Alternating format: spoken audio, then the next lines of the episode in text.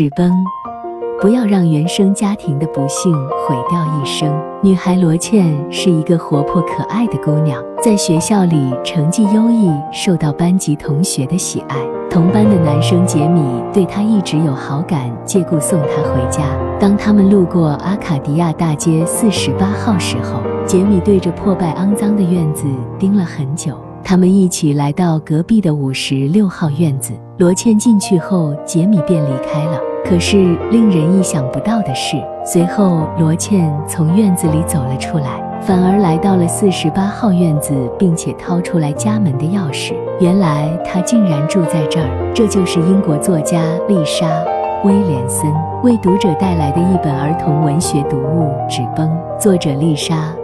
威廉森是英国知名童书作家，曾经在著名的塔维斯托克诊所工作，帮助性别认同障碍青少年克服心理障碍。故事的开头便告诉读者，罗茜是一个外表开朗，实则内心忧郁孤独的女孩。父母在她八岁的时候便离了婚，父亲再婚，并且又有了一个女儿。父亲对罗茜的生活并不关心，只是偶尔和她见面。年幼的罗茜一直跟随母亲生活。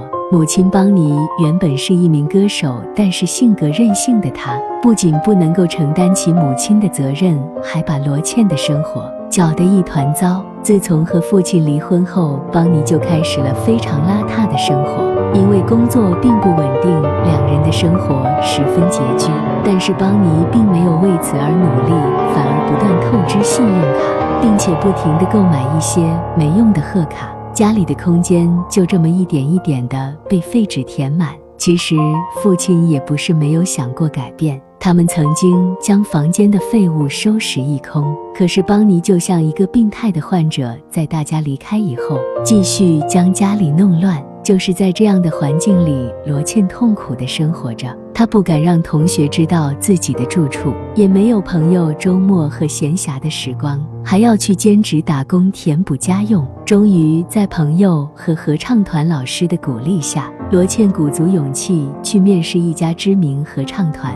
但好不容易争取来的演唱机会却被母亲帮你搞砸，罗茜一度觉得自己没有未来，因为生活的艰难来自原生家庭，来自自己的血亲挚爱，就像二零二一年奥斯卡最佳电影《监听女孩》一样，女主角也是天赋异禀的演唱奇才。但是自己的家庭，父母兄弟都是聋哑人，女主角便是整个家庭的眼睛、耳朵和嘴巴。一边是自己梦寐以求的梦想，一边是难以割舍的骨血亲情，两难的抉择却要一个未成年的女孩去面对。摆在女主角和罗茜面前的，都是纸片崩塌一般的碎屑。并且，就连挣扎落泪和内心的撕裂，也只能无声的啜泣。不过，幸好罗茜还有好朋友们的帮助。同桌坦维是一名癌症病愈的女孩，她坚强乐观，用火一般的热情包围着罗茜。她无私的帮助